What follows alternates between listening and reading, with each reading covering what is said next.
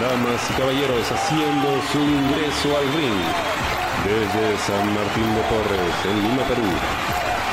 85 kilos de pura sensualidad. El podcaster número uno de la podcastosfera nacional. Con ustedes, el Cola.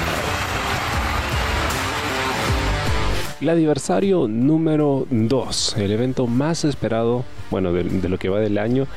Y bueno, el evento más esperado desde que regresó la lucha libre en vivo hace ya poco más de un año. Y este era un evento al que sí quería asistir, a pesar de haberme tomado un, unas vacaciones de la lucha libre, porque y esto lo admiten incluso al inicio del show, pues digamos que la calidad de los eventos no ha sido la mejor en los últimos meses, ¿no? Eh, Gladiadores ha estado atravesando por un periodo difícil, ¿no? Creativamente y que también se tradujo en, en asistencia. Y recién están saliendo, ¿no? De, de esa de esas tribulaciones y creo que, a ver, creo que me va a tocar eh, hacerme a culpa a mí también y, tragarme muchas opiniones que había estado comentando ¿no? con amigos respecto a, a ciertos aspectos del producto de gladiadores en sí. Ahora, en resumen, ¿no? para que no tengas que escuchar todo el floro que voy a meter por los próximos, no sé, 40, 50 minutos. En resumen, fue un gran show. Okay, fue un gran show. ¿Hubo problemas? En términos de las luchas, no tantos. En términos de la logística, sí. Y quizá el problema principal es lo que va a seguir después. Es la incertidumbre a ver, pero en general, que si me preguntas, Colas, ¿valió la pena ir? Sí, valió la pena, claro que sí. ¿Era un show que no debí perderme? Sí, creo que era un show que no debiste perder. Eh, y que hubo muchos elementos que hicieron que un show que sobre el papel no prometía mucho, siendo honestos, al final en su ejecución o sea, terminó superando las expectativas que tenía. Si tengo que hacer una comparación, en este momento yo siento que Gladiadores está igual que AEW. A los que siguen esta empresa, la empresa de, de Tony Khan y de The Elite, no sé si lo han notado, pero ellos tienen problemas muy similares. Las razones creativas por las que se plantean ciertas luchas son bastante flojas. Pero las luchas son buenas, ¿no? Esa rivalidad entre Daniel Bryan y MJF que nos dio un Iron Man match que muchos dicen es el mejor Iron Man match que se ha hecho en la historia. Habría que ver porque no olvidemos que, no sé, Rick Flair Rick, y Rick Steamboat tenían peleas, las denominadas eh, One Hour Broadway, ¿no? que eran empates a cero y eran luchas de una hora, con una hora como límite de tiempo, que hasta cierto punto podrían calificar como Iron Man Match, solo que pues no tenían las caídas múltiples, pero igual eran de una hora, ¿no? Y mucha gente dice que esas eran mechones. Pero bueno, fuera de eso, una gran lucha. El build-up de la lucha bastante pobre y un sinsentido en realidad. Porque NJF hacía promos de face, pero trataba de voltearlo a hacer heel. Y, y, nadie sabe por qué la primera lucha entre ellos era un Iron Man match cuando deberían haber tenido una lucha preliminar y luego construir el hype para llegar a una lucha con una estipulación. O sea, todo mal, todo mal con el build-up, terrible. Pero como estos dos son muy talentosos, la lucha final fue un mechón, pues. Eso es un clásico ya, esa lucha. Entonces con Gladiadores pasa lo mismo. Tienen problemas creativos. Eh, problemas de continuidad, muchas de las razones por las que hacen cosas no quedan claras, hay muchos vacíos, hay muchas explicaciones que faltan, pero al momento del show, cuando ves las luchas, sí, cumplen y son entretenidas. Entonces, digamos que ese ha sido como que su bote salvavidas, pero en este caso, y, y esto creo que no se reconoce lo suficiente,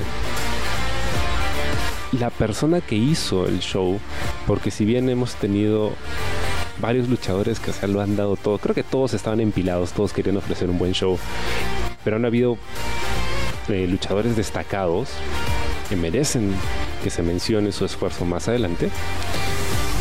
Si tengo que, que, decir, hay una persona que hizo el show, o sea, si tengo que señalar con el dedo a una persona, ¿quién hizo el show? No fue Apo, a pesar de que tuvo un gran desempeño. La persona que hizo el show ayer en el del aniversario fue Sebastián Kawashita. Kawashita, con un trabajo excelente, o sea, este pata poco a poco, ¿no? Tú puedes ver la progresión, ¿no? De su trabajo, haciendo sus promos, sus videos, sus video packages. Lo que hizo con su audiovisual para el adversario es de otro nivel. O sea, esto tú lo puedes poner en televisión, o sea, de frente, ya, sin editar, así como está, pónganlo en televisión. Porque esta vaina es top notch, otro nivel. E hizo que un main event que primero era increíblemente predecible y que luego era increíblemente confuso porque nadie me explicó por qué se convirtió en una triple amenaza, nadie me dio una razón sólida para eso. De pronto era algo que quería ver, que necesitaba ver. O sea, realmente se sentía como un main event, el evento más grande del año. Todo eso en un, prácticamente un mini documental que quedó excelente. O sea, las motivaciones de cada uno estaban explicadas ahí, la historia de cada uno, cómo representaban tres eras distintas. Un trabajo excelente. Así que si la administración de gladiadores por ahí escuchas esto, si le meto un chape con lengua a Kawashita, ya, ahorita, right now. Porque en serio, eso es lo que le dio de verdad nivel a un evento que, como dije, en el papel eh, no prometía mucho. Bien. Vamos entonces con las eh, luchas y vamos ya a, reseñar el evento, ¿no? Que es, es lo que esperan los dos gatos que escuchan esto, porque si son dos gatos y los he contado. Empecemos con el evento en sí, ¿ok? Em, además de los video packages que había estado preparando Kawashita en estos días, creo que la línea gráfica del evento también estaba mucho mejor que, que en otras ocasiones. O sea, en términos audiovisuales, creo que lograron que se sintiera como algo verdaderamente especial. Pero ese es un evento que se construye básicamente sobre los hombros de la idea de que Apocalipsis se retira, que va a ser su última lucha. Y yo tenía mucha curiosidad por saber cómo podría responder la gente a esto, porque si tú ves los niveles de asistencia al show, em, pues han estado en bajada, ¿no? Eh, creo que diciembre fue su, peor eh, récord de asistencia, el más bajo que han tenido hasta ahora.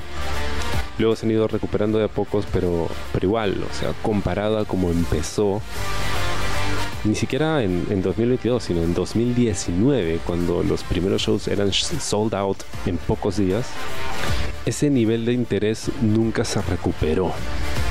Hubieron momentos, pero, pero nunca se llegó a, a reventar el lugar, como si ocurrió ayer.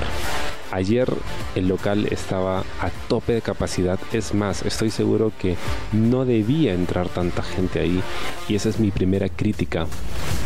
Si bien me alegra mucho que hayan podido llenar, o sea, llenar de pared a pared el local y que hayan logrado generar tanto interés en la fanaticada, esa vaina era una bomba de tiempo.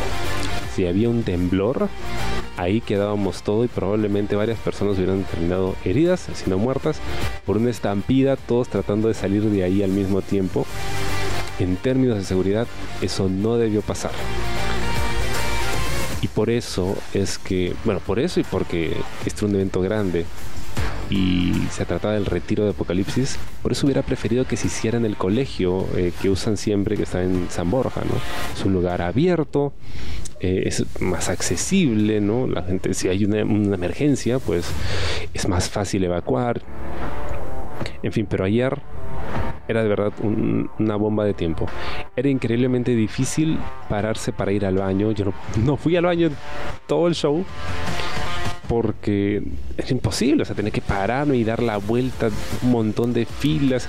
Era, era muy incómodo, de verdad fue muy incómodo, hacía mucho calor. Em, ese aspecto, pues de verdad se descuidó y creo que un afán de querer llenar y que más gente pudiera presenciar el show y obviamente aumentar la recaudación, pues de verdad se bajó mucho la calidad del, de, la, comodidad de, los asistentes, ¿no? Pero bueno, primera crítica. Em, creo que la segunda crítica va relacionada a la duración del show. Fue demasiado largo, demasiado. El último gladiador fue un show de unas dos horas y media. Se justificaba la, duración porque era un gran evento. Pero en este caso, eh, siento que sí se podría haber acortado por aquí y por allá. Porque de verdad fue demasiado largo. Este es un evento que duró unas tres horas y media que no necesitaba durar tanto. Em, que tuvo seis luchas y una bien pudo haber estado en el pre-show y hubiera estado bastante bien. Eh, donde pues, los eh, breaks fueron muy prolongados y entiendo que los prolonguen para que la gente pueda consumir más, generar más ingresos, pero también había tanta gente, era muy, era, era muy caótico. Y sobre eso tengo que dar algo de contexto. Yo había salido muy temprano de casa y terminando lo que tenía que hacer en la mañana, pues tenía que quedarme por la zona para no tener que volver hasta mi casa en el Cono Norte y luego volver a salir para ir al, show. Así que me quedé dando vueltas, estaba cansado, tenía hambre porque había almorzado temprano, em, hacía mucho calor entonces digamos que no estaba como que con la energía a tope. Como mucha gente sí. Pero tenía todas las ganas de, ver el show. Pero el hecho de que hubiera tanta gente, em, que durase tanto, lo, hacía más difícil no poder ir al baño, no poder comprar algo porque las colas que se armaban. O sea, no fue una experiencia agradable desde ese punto de vista. Empieza el show, eso sí, puntuales. Y empieza con una promo de Mingo fue una promo larga. Eh, creo que estuvo bien porque dijo algunas cosas que creo habían que tomarse en cuenta, ¿no? Como el mea culpa que hacen sobre la baja asistencia que habían estado teniendo en los shows últimamente. Eh, el hecho de que todos los luchadores que estaban en el backstage estaban listos para darlo todo en el show. Y bueno, o sea, creo que está ahí todo chévere. Luego dice algo que se puede tomar de muchas formas, que hasta cierto punto entiendo, pero, pero creo que la forma en que se dijo no fue necesariamente la mejor. Mingo menciona que, bueno, como no han tenido la mejor asistencia y pues los gastos en los que incurre el, operar una empresa de lucha libre son altos, pues estaban en dudas sobre si Gladiadores iba a continuar o no. Ok. Y luego pues llama al apoyo de la gente ¿no? y los compromete a asistir al próximo evento porque va a haber un evento más. Y en base a ello se decidirá si es que continuará el proyecto o no pero sí sonaba que nos estaba coercionando de alguna forma. Porque, o sea, si no vienen, no, hay, no va a haber más show. Eh, creo que puedes decirlo sin decirles que, que, tienen que, porque si no, por su culpa se va a cerrar. a eso sonaba, ¿no? Entonces como que se estaba metiendo cabe a sí mismo en la, en la promo. Lo otro es que había un exceso de lisuras totalmente innecesario. Y este es un show donde hay niños. Y yo sé que no, pero es un show de lucha libre. además están con sus padres. Además que así habla la gente. Es, es más natural. No hay ninguna necesidad de usar lisuras para decir lo que me quería decir. Al contrario, o sea, siento que le quitaba seriedad. Lo hacía sentir mucho más chabacano. Y ese es el otro problema que he notado mucho en Gladiadores. Cuando empezaron... Ah, perdón si me estoy extendiendo ya, pero es que hace meses que no hago esto y, y tenía muchas cosas que decir. tenía mucho que decir. Es más, esta reseña la he estado pensando por los últimos dos meses. Pero al final han pasado tantas cosas que, bueno, he tenido que corregirme sobre muchas de las cosas que creí que iban a pasar. Y no pasaron.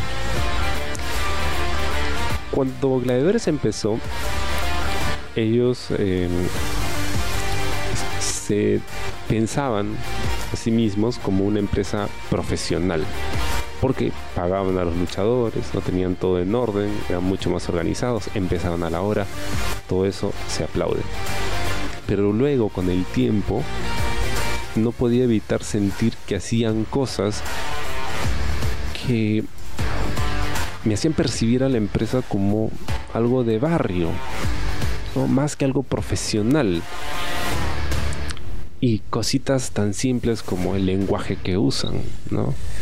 Eh, la forma en la que apelan tanto a la comedia muchas veces innecesaria, ¿no? Por, al chongo, mejor dicho, al chongo por el chongo. No porque la historia lo requiera, sino por el chongo. O sea, es divertido, es chévere, nos reímos, pero no luce muy profesional.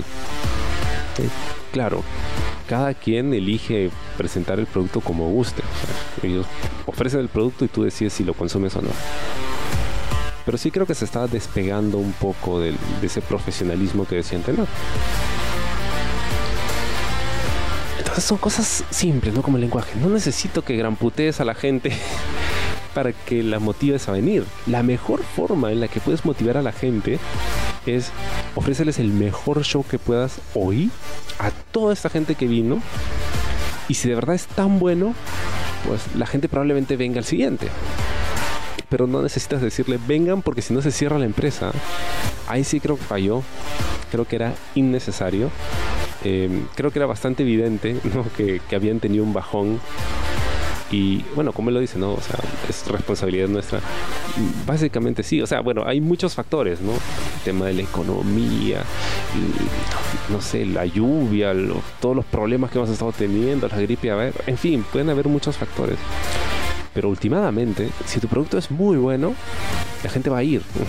así, así como hay gente que acampa una semana para ir a un concierto y así estén apestando, se quedan ahí en su carpita solo para poder entrar al concierto, ya igual. Si, si la gente está empilada, va a ir. Y bueno, hace su promo un poco incómoda, al menos para mí. La gente está respondiendo bien, pero al menos yo lo sentí incómodo y luego empieza el show. Empezamos con eh, la primera lucha, Mancilla contra Cobra. Esa es una lucha que en realidad eh, es de esas luchas que se sacan del trasero, ¿no? con el debido respeto, obviamente, pero es, es esas que salen de la nada, mejor dicho.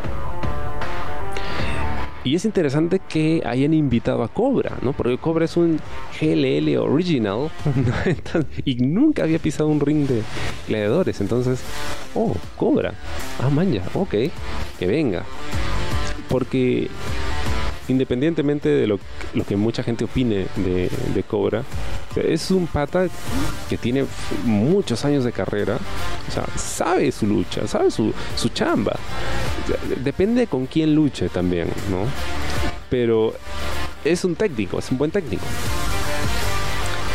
Y ha entrenado a muchos otros luchadores también lo ponen con Mancilla. Entonces, esta era una lucha que, según entiendo, como la había planteado Mingo en una promo, Mancilla supuestamente le gustaba ir tras las leyendas como Apocalipsis, ¿no? Al que le quitó la máscara y todo eso. Entonces lo van a poner con otra leyenda. Cobra. Ok.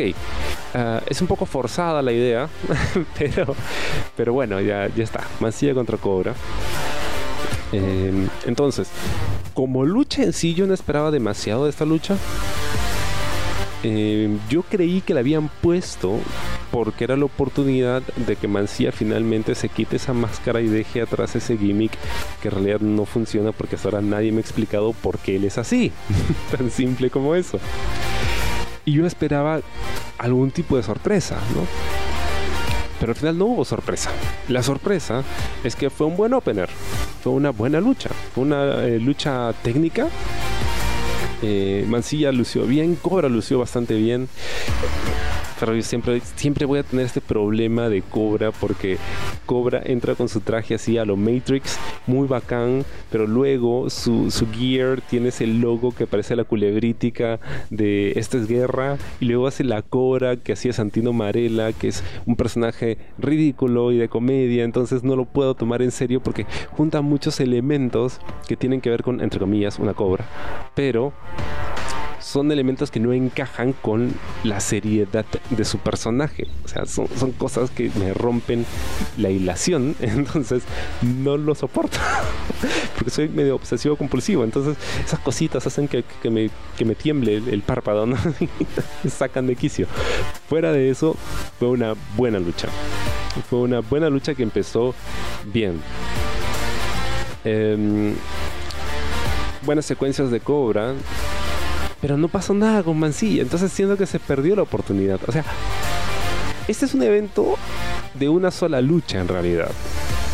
Que es la lucha de Apocalipsis por el título máximo. Hay otra historia, ¿no? Em, que es la de TVK y Franco Azurín contra Jan Miolik y, y Éxtasis. Que digamos es como que el semi-main event. Y que debió serlo quizá. Entiendo por qué lo pusieron donde lo pusieron pero sí siento que quizá les jugaron en contra, ¿no? Porque en toda la empresa habían solo dos historias, la del main event y la de esta lucha en parejas que acabo de mencionar. Esas eran las únicas dos historias. Todo lo demás era relleno. Seamos honestos, todo lo demás era relleno. Eran cosas así eh, juntadas de forma superflua y ya, o sea, la lucha de Mancilla y Cobra era, entre comillas, relleno la siguiente lucha era, era, la lucha que no debía estar en el show. Debió haber estado en el pre-show, porque era una lucha de comedia que no aporta nada, o sea, no, no, tiene ninguna historia. Es una de esas luchas que se hizo así, se hizo en una promo que subieron a Instagram, donde están en la cevichería de Da Vinci. Eh, eh, en, algún momento espero estar por ahí para degustar los eh, deliciosos platillos que ofrecen Coco Loco y de repente Mingo llama por teléfono a, los contactos que tiene ahí, a los que están conectados y, oye, ven a luchar, ya, bacán. Y ya está, se armó una lucha completamente innecesaria que prolongó eh, innecesariamente la duración del show, ¿no? Era una lucha de cinco estrellas porque eran cinco luchadores.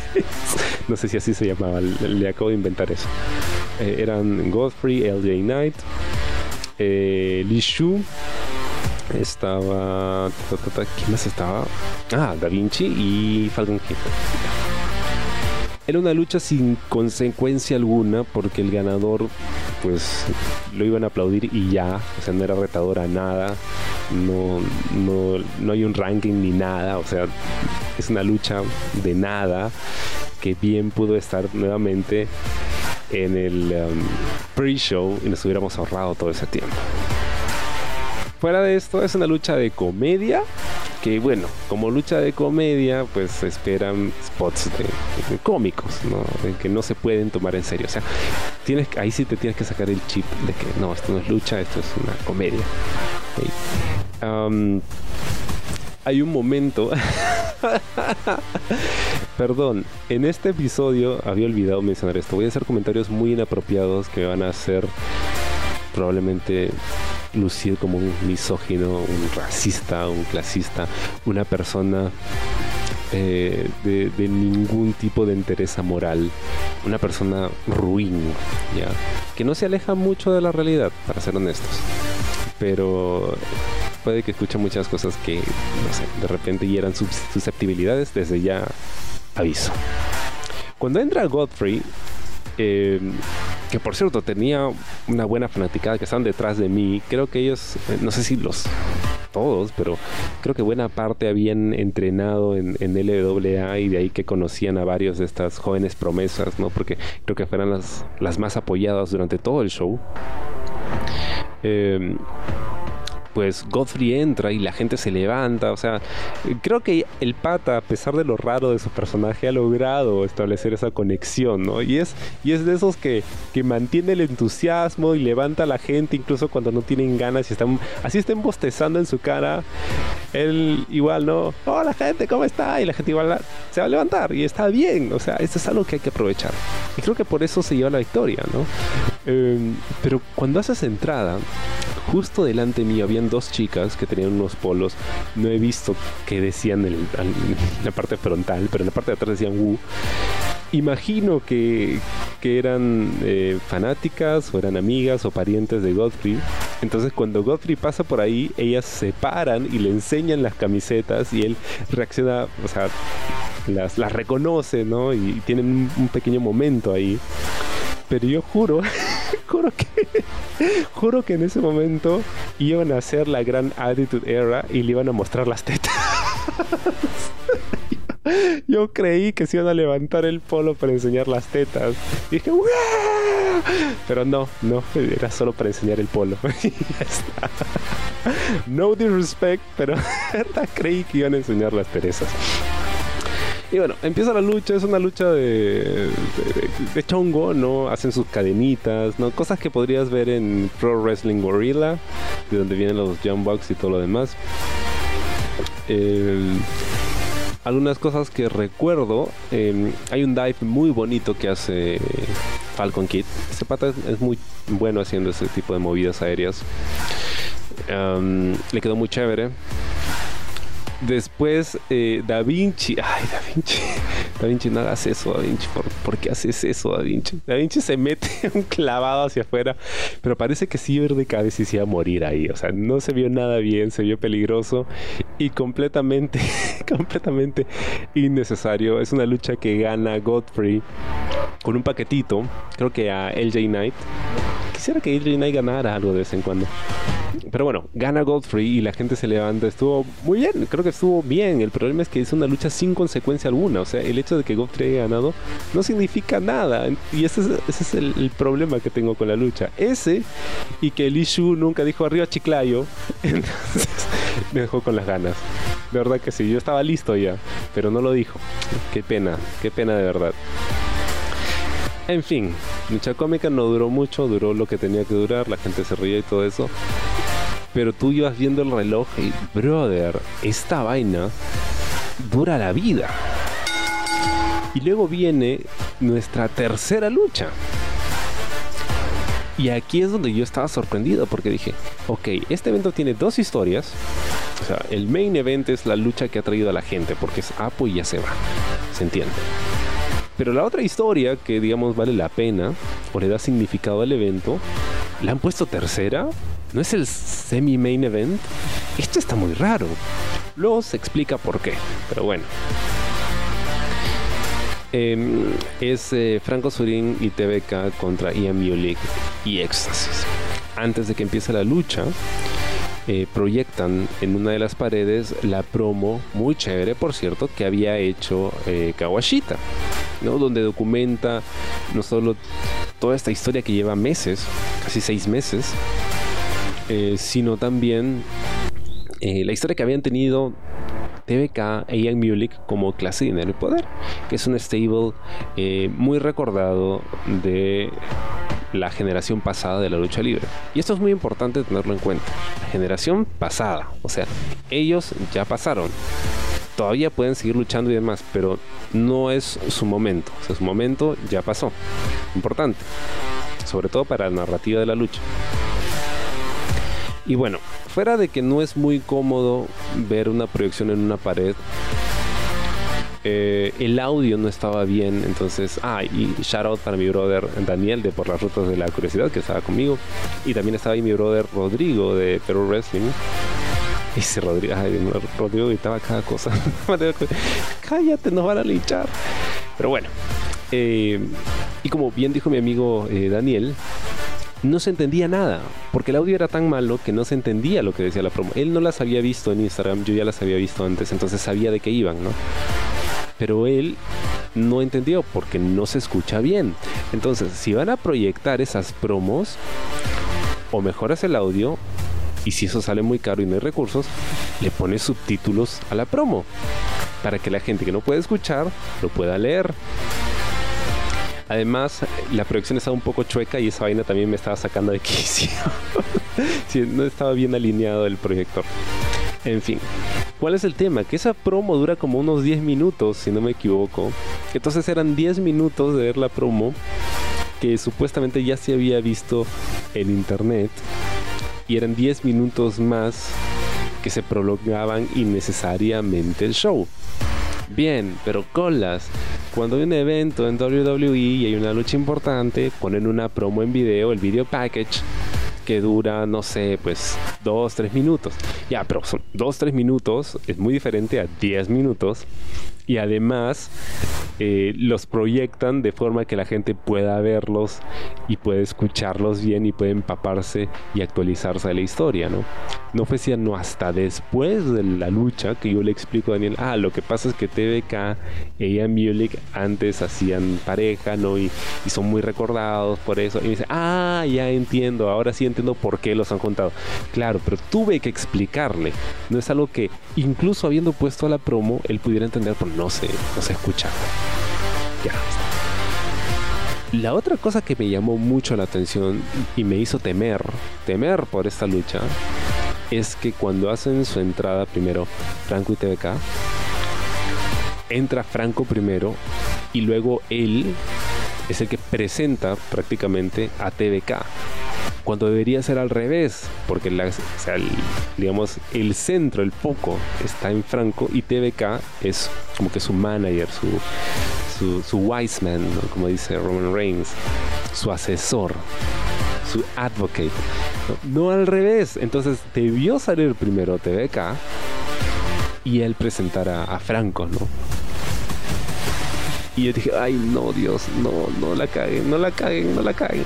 Porque sí siento que Franco quedó bastante opacado durante el desarrollo de esta rivalidad. Que no debería ser así porque es tu top heel. Es tu top heel, no deberías opacarlo a él. Pero sí, se sentía que era más TBK y su amigo contra Éxtasis e Ian ¿no? Afortunadamente Kawashita, que es muy capo, sea, él sí supo cambiar la cosa, ¿no? Y darle el foco a la gente que es, ¿no? Franco y a Éxtasis. Luego hacen su entrada y a Mulek y Éxtasis, que por cierto habían hecho una promo bastante divertida en, Instagram. Creo que tienen bastante química. Y, y, esto es algo que tengo que, que admitir, ¿no? Cuando digo que, me equivoqué, porque yo creí que esta lucha no me iba a gustar. Yo creí que esta lucha pues iba a pasar sin pena ni gloria, porque la verdad es que a mí nunca me gustó esta historia. Nunca me pareció eh, entretenida, nunca, mm, o sea, despertó mi interés. Entiendo que a, mucha gente sí le gustó, pero siento que como estaba mal enfocada y no sé, bueno, yo no tenía muchas expectativas. Y de hecho, me atrevo a decir que quizá, quizá es la lucha que más me gustó en toda la noche. A pesar de que no se les dio la relevancia que quizá merecían, porque era, aparte del main event, era la única lucha que habías estado cocinando de verdad por varios meses. Y, y esa, de ahí la gran decepción cuando vi el, el anuncio de la cartelera de este show, porque eso es tu evento más grande del año que supuestamente has estado cocinando por un año. Entonces, y entiendo que muchas cosas cambian, hay lesiones, hay gente que se va, hay gente que viene y demás. Pero más o menos deberías tener claras las historias que van eh, rumbo al aniversario con, con, unos meses de anticipación, ¿no? Y que no se sienta tan improvisado como varias de las luchas que aparecieron aquí. Entonces, si esta era una de las luchas, una de dos, que habías estado cocinando con tiempo, ¿por qué le daban tan poca relevancia? Sobre todo porque es una de las pocas luchas donde de verdad había un trabajo de personaje importante. Y aquí es donde tengo que, que pues reconocer que me equivoqué, porque como dije, no le tenía muchas ganas a esta lucha y al final terminó gustándome y divirtiéndome gracias al trabajo de personaje. Gracias al trabajo sobre todo de Franco Azurín y de Éxtasis. ¿Okay? Éxtasis que era un personaje que no me convencía demasiado, o sea, era más para el chongo y que supe que que debían darle quizá un tratamiento un poco más serio, eh, porque, bueno, habían lesionado a su amigo, que era Gamboa, y, le estaban haciendo la guerra, pero no, o sea, él mantuvo, digamos, al, al personaje juguetón, gracioso, cómico, pero lo ha hecho de tal forma que no perdió credibilidad. Y creo que eso no tiene que ver con el booking necesariamente, sino con la habilidad de este pata para hacer un personaje cómico que hasta cierto punto es tridimensional. O sea, tiene algo de profundidad, no demasiada, pero tiene algo. Y además es un personaje que ha cuajado tan bien después de todo este tiempo que vuelvo a verlo, que ya se siente, o sea, terminado, o sea, que ya está. Ya, ya, ya terminó de agarrar cuerpo, o sea, ya cuajó. Y eso me gustó mucho. Entonces, eran el yin y el yang, ¿no? Con Franco y Éxtasis. Eh, algo que sí no me gustó, porque, porque el trabajo de Franco creo que estuvo impecable a nivel de, personaje, es que cuando hizo su entrada, o sea, la forma en la que, la arrogancia con, con la que se movía entre el público, todo estaba muy chévere. Pero en un momento se acerca por donde yo estaba y donde estaban estas dos chicas que creí que iban a enseñar el juego de té.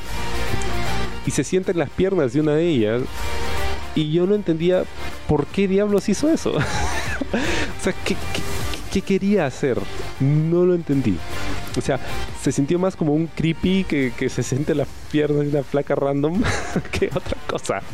No, no sentí que funcionara quizá tan bien como lo habían pensado. A menos que quizá lo usen para que Godfrey tenga una rivalidad con él. ¿Por qué te sientas en las piernas de mi flaca o de mi amiga? O no sé quién era la señorita, pero bueno fue un momento que me sacó de cuadro porque no tenía nada que ver y ya luego retomamos. Entonces, ahora sí, la lucha como tal. Fue una lucha corta. Para ser la única otra historia que tenían en el show, fue una lucha muy corta, pero creo que estuvo bien trabajada. Y aquí si te das cuenta que esta gente, o sea, sabía que era exactamente lo que tenía que hacer. Las secuencias estuvieron bastante bien, había mucha química entre todos, se conocían entre todos. Incluso estas, estas digamos, secuencias donde uno debe actuar así como que digamos, distraído, ¿no? todo funcionaba bien, no había ningún momento, creo yo, o hasta donde recuerdo, donde dijeras, ah, mira, ahí se equivocó, o ah, mira, está esperando que el otro se acomode, ¿no? Al contrario, creo que funcionó bien. Eh, la crítica que hago a esta lucha va más en, sentido de, las reglas de la misma sobre todo el trabajo del árbitro. ¿Por qué? Porque hay varios, hay dos o tres momentos donde hacen el tag. Y a ver, ¿qué es lo que dicen las reglas? Eh, la persona que está en la esquina esperando el relevo de su compañero que está en el ring debe estar sosteniendo una cuerda que está atada al esquinero o debe estar tocando con una de las manos el esquinero al momento de recibir el tag. Si no está tocando al esquinero o no está sosteniendo esta soga atada al esquinero, no es válido el tag. Pero hay un momento en el spot cómico, ¿no? Donde Éxtasis le estrella las bolas en la cara a Franco. Eh, donde Ian Mulek estaba prácticamente entre una esquina y otra, súper lejos de, ambas esquinas, y recibe el tag y entra como si nada, ¿no? Lo mismo pasa luego con TV, casi no me equivoco. Entonces, esas cositas, como que, pero, no debería poder hacer eso, ¿no? Ya, pues es chamba del árbitro darse cuenta y decir, oye, no, regresa a tu esquina, porque no es que vas a, a interrumpir el spot. No, al contrario, le das credibilidad, ¿no? O sea, regresa a tu esquina, tag, y ahora sí entra. Esas cositas son las que hay que pulir. ¿Qué más? Eh, nuevamente, aquí estoy leyendo las notas, no que iba tomando, todas mal escritas, porque, porque este celular no es mío, pero iba escribiendo y dije, ya, a la hora que lo leo se entenderá, ¿no? Entonces tengo palabras con números y cosas. Por ejemplo, acá, nos de Edkina para el Darryl Tag. Ya está. Eh, éxtasis también se luce. Eh, nuevamente con sus saltos. O sea, este pata tiene mucho carisma y creo que ha logrado hacer un personaje que es muy entretenido, pero que no pierde credibilidad como luchador. Eh, sí siento que, o sea, en, la última parte de la lucha hay momentos donde le aplican como tres finishers y, se suelta de todos ellos. O sea, eh, interrumpe la cuenta en todos ellos que quizás se pudiera manejar de otra forma para que no se sienta así como que Exasis es Superman, a pesar de ser el más pequeño y delgado de todos. creo que hizo bastante bien, ¿no?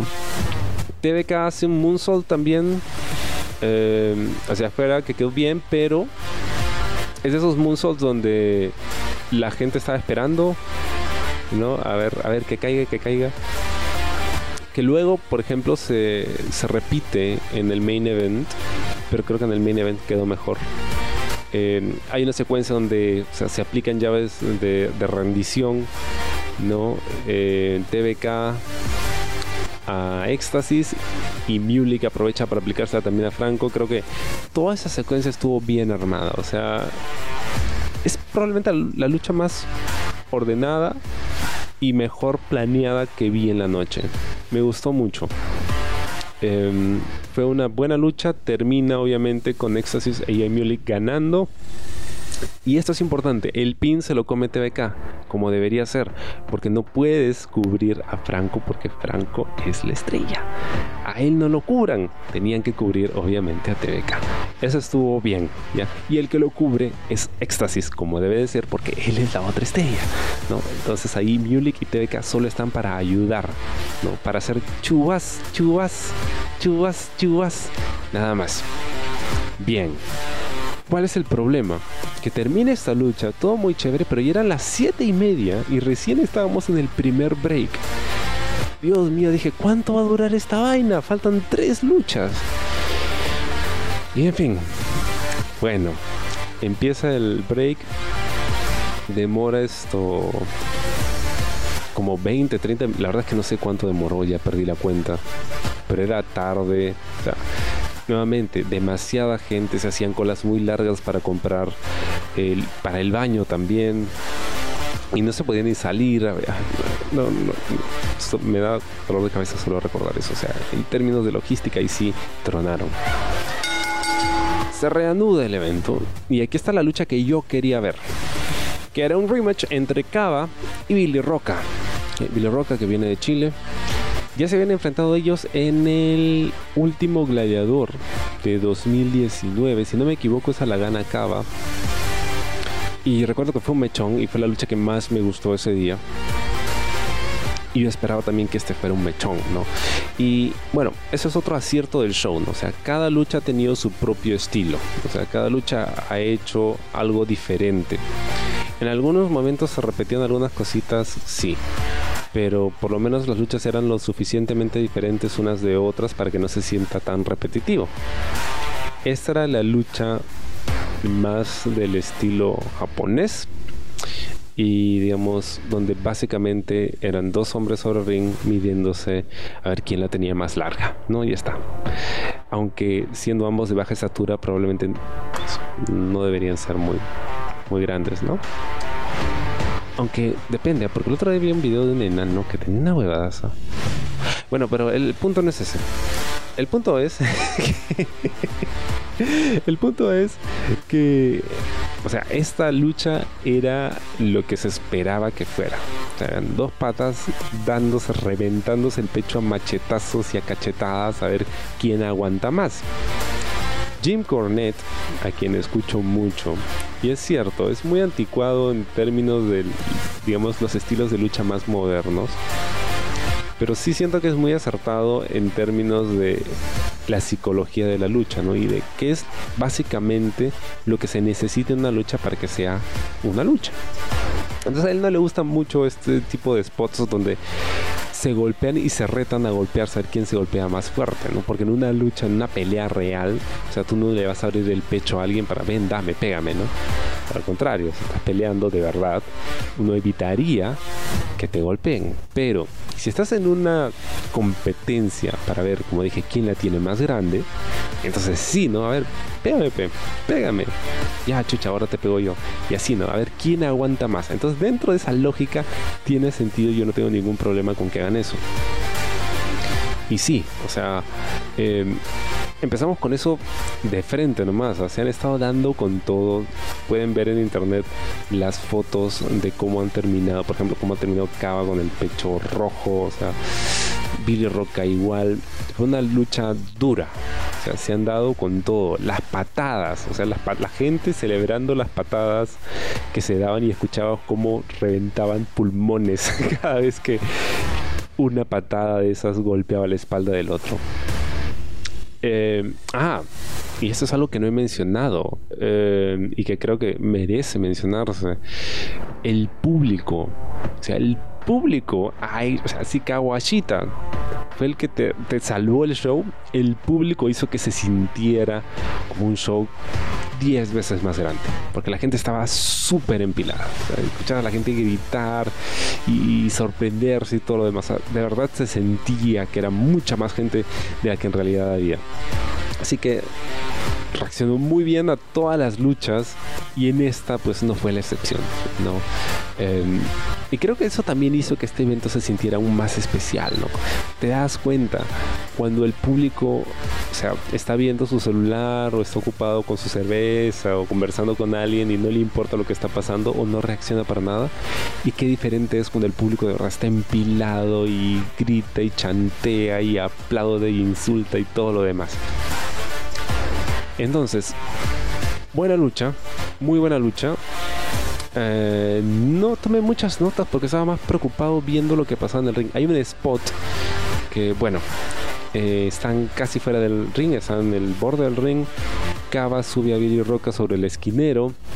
Parece que lo va a preparar para un suplex sobre las sillas, sobre el público prácticamente y luego pues se invierte y al final termina siendo un stomp desde la tercera, desde la esquina, la tercera cuerda de Billy Roca contra cada que aterriza sobre el borde del ring, que es la parte más dura, eh, que se vio bastante bien, se vio bastante salvaje, eh, pero el, la lucha termina con un Canadian Destroyer que aplica a Cava a Billy Roca, que no quedó muy limpia la ejecución, o sea, se, se vio era, bastante evidente que Bill Rockwell jamás tocó la lona, eh, pero fue una buena lucha, una lucha muy sólida y los aplausos ¿no? de la gente para, para agradecer a Billy Rock y también para celebrar a Cava porque saben que han visto una lucha donde los dos han dejado todo en el ring, ¿no? Y, y me gustó, ¿no? Que Cava cierra la lucha con el I love you sign, esta señal de I love you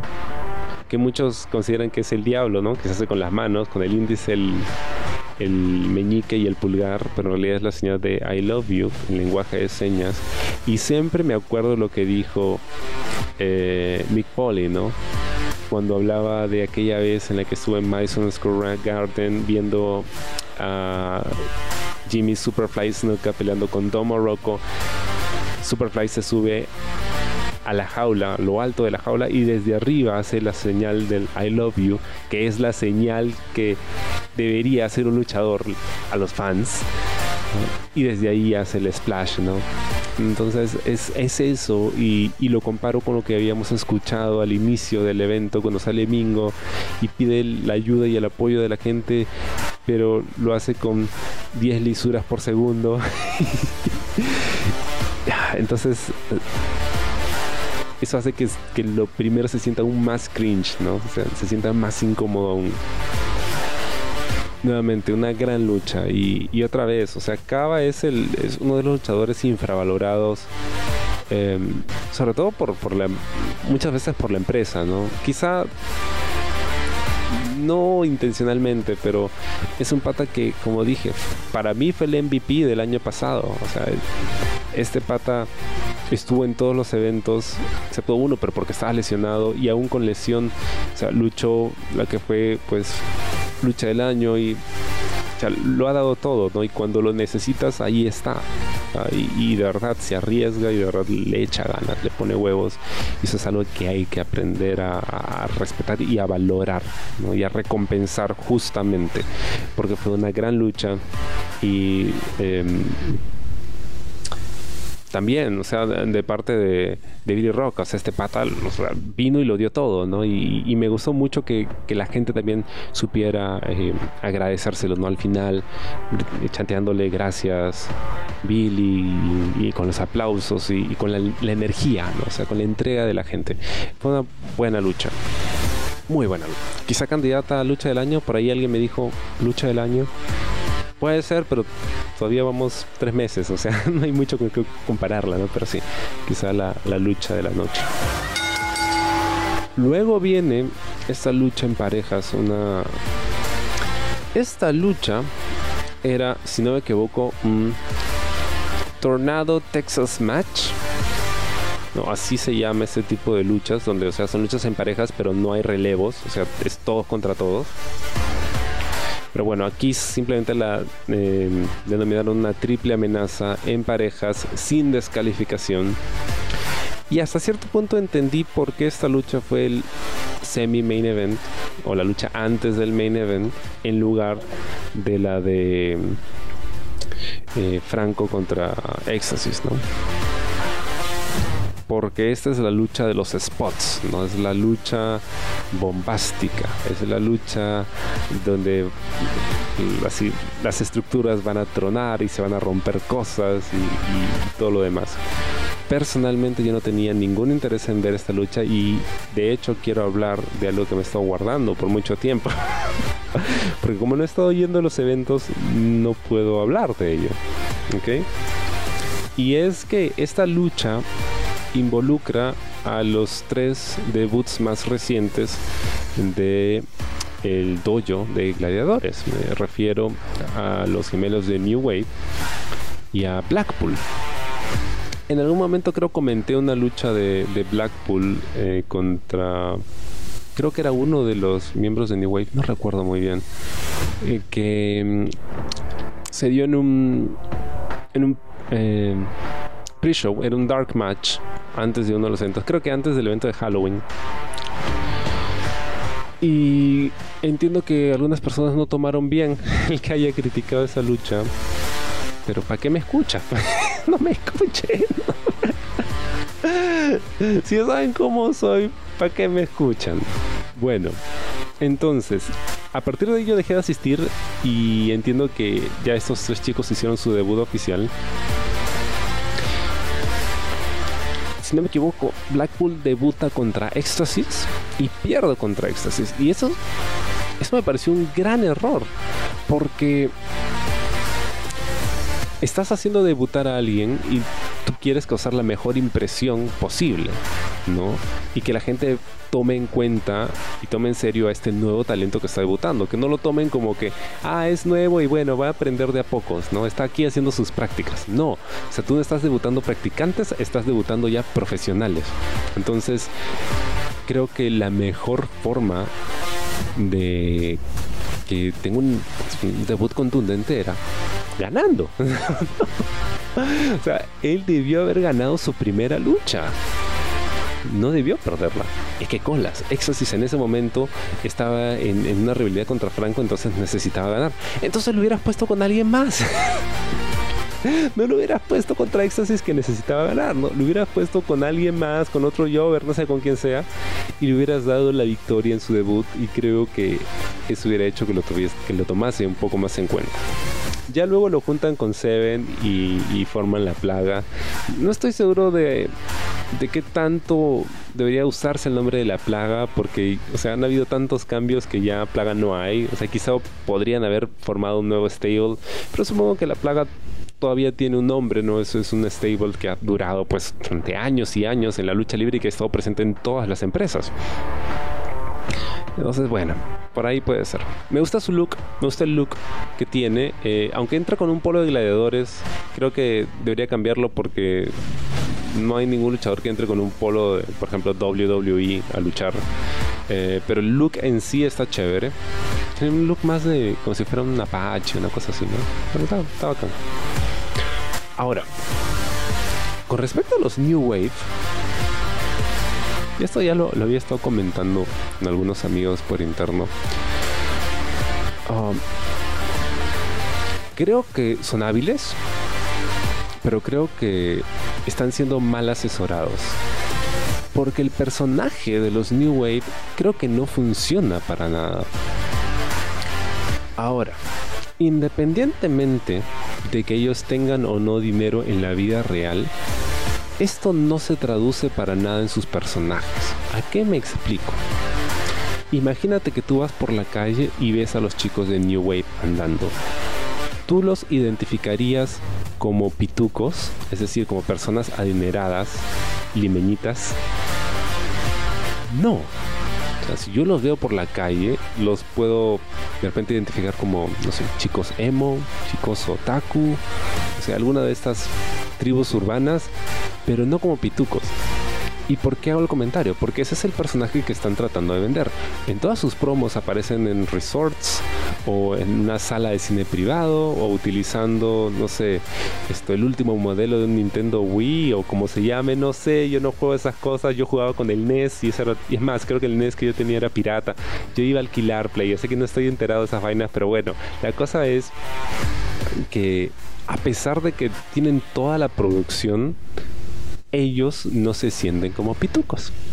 Y eso solo comentaba un pata, pero estamos hablando precisamente de qué cosa hace un pituco. Y yo le decía, no se trata de tener plata, se trata de encajar en el estereotipo que nosotros, o sea, los limeños, los peruanos en general, tenemos de lo que es alguien que tiene plata. ¿A qué voy? Ok, alerta de sensibilidades, probablemente haga comentarios bastante racistas a continuación, pero es lo que es. ¿Qué es un pituco para nosotros? Es una persona blanca, muy blanca, probablemente rubia, estilosa, ¿no? Tiene su estilo, ¿no? Se viste así con ropa bonita, ¿no? Todo muy chévere, tiene una forma de hablar en particular, generalmente son no necesariamente arrogantes, pero tienen una, idea, pues una percepción de la realidad bastante distorsionada, porque obviamente viven en su burbuja y demás. Tienen plata, obviamente, viven en lugares bonitos, van a lugares bonitos, andan con gente entre comillas bonita porque los pitucos peruanos, o sea, la gente muy adinerada de peruanos, si bien son fachosos, por general son feos, no tienen bonitos rasgos porque se reproducen entre ellos y es como los príncipes en Europa en la antigüedad, como se reproducían entre ellos, entre familias, obviamente salían con muchos defectos y tenían caras así horribles y a los pitucos peruanos también son así porque como solo se reproducen entre ellos, pues bonitos no son, o sea, son como que fachosos, tienen pinta, pero bonitos no son. Eh... Lo siento, es la verdad. Entonces de, vez en cuando necesitan dejar entrar ahí a alguien de clase media que les mejore a ellos la raza, ¿no? Pero bueno, esa es la idea que nosotros tenemos de, de un pituco, de alguien que tiene dinero. Y yo ponía este ejemplo, ¿no? César Acuña, por ejemplo. César Acuña tiene toda la plata del mundo. ¿Tú dirías que César Acuña es un pituco? No. Entonces, él es una persona que tiene plata, pero no es un pituco. No encaja en el estereotipo que tenemos de un pituco. Pero ¿cómo, ¿cómo vas a hablar de estereotipos? Brother, la lucha es eso. La lucha es estereotipos, ¿ok? Son arquetipos de personajes. Porque la lucha es teatro, teatro de acción. Es una telenovela. Y en las telenovelas, pues tienen sus arquetipos. Sus, personajes basados en ideas que nosotros tenemos, en prejuicios y preconceptos de vez en cuando aparece un personaje que tiene así cierto nuance, ¿no? Algunos matices nuevos, pero es básicamente la misma cosa, ¿no? El héroe, el antihéroe, el villano, el que tiene plata y el que no tiene, ¿no? El que es fuerte y el que es débil, así el que es bully y el que es bulliado y, así. Entonces, el problema que yo tenía con, y hasta ahora tengo con New Wave, es que ellos nunca parecieron gente de dinero. Nunca incluso si entran a tirarle billetes con, con su cara o sus caras al público cuando hacen su, su ingreso al ring, aún así no se sienten como gente de plata. Número uno. Número dos no son buenos haciendo promos. O sea, su, talón de Aquiles en este momento, su gran talón de Aquiles, es que no hacen buenas promos, no son buenos con el micrófono, no es lo suyo. Y lo otro es que tienen cara de nada. Y esto no es, no es un tema de que una ofensa, no, no, no, o sea, hay personas que simplemente no pueden mostrar emociones en sus rostros, no se tienen la misma cara para todo. Eh, Johnny Gargano, por ejemplo, con lo bueno que puede ser como luchador, tiene siempre la misma cara. Y acerca de esto, ¿no? Hace poco Reptil, y esto es algo que Reptil lo compartió en sus redes, eh, él compartió una foto donde aparecía en el Latin American Trial de WWE en Chile de hace unos años, sin máscara, ¿no? Y él comentaba que cuando tuvo una de sus luchas para, para, que la gente de WWE los pueda ver. Eh, le dijeron que luche sin máscara porque ellos habían ido a ver rostros y querían ver rostros. ¿Por qué? Porque su producto es para televisión. Entonces, en televisión tú necesitas exagerar las muecas. Además, la gente del público necesita ver el dolor que lo expresas a través del rostro. No basta con que grites y llores, sino que tu rostro tiene que mostrar ese dolor o, esa, esa furia o esa alegría o lo que sea. todo es lenguaje corporal, pero está en el rostro también. Es muy importante. Y por eso muchas veces es difícil luchar con máscara, porque no puedes mostrar los gestos. ¿Cómo lo haces? Entonces tienes que encontrar la forma de expresarlo con el cuerpo. Entonces hay personas a las que les cuesta, o sea, simplemente es, su naturaleza y eso no tiene nada de malo. El problema es cómo tapas eso, cómo lo enmascaras. De repente poniéndole a alguien, que alguien sea su, su, manager y hable por ellos, o cambiar el personaje, ¿no? O sea, el, no funciona, creo que es más, o sea, hay, gente que sí tiene dinero que los ve y que dice que no, no parecen de plata. Entonces, ese no es el personaje para ellos. ¿Qué podría funcionar? No lo sé. Esto, de repente darle el giro y hacerlo algo más cómico, como que ellos creen tener dinero, pero en realidad no lo tienen. O sea, creen ser de la gentita, pero en realidad no lo son. Pero para eso necesitar ese alguien que sí sea de ese grupo y que les haga ver que no lo es. De repente ese es el gag, no ese es el chiste. O, de repente, no sé, que son son otakus o que no sé son gamers o que algo así o sea algo que se sienta más orgánico algo que se sienta que ellos de verdad son o sea porque el, gimmick del, tener plata o sea, tienes que de verdad lucir como alguien de plata, ¿no? Ric Flair gastaba una millonada haciéndole creer a la gente que él de verdad tenía toda esa plata, ¿no? Pero además tenía la personalidad para venderlo. Entonces, creo que eso es algo que los va a detener, o sea, no les va a permitir crecer el hecho de que estén tratando de sacar adelante un gimmick que simplemente no es para ellos.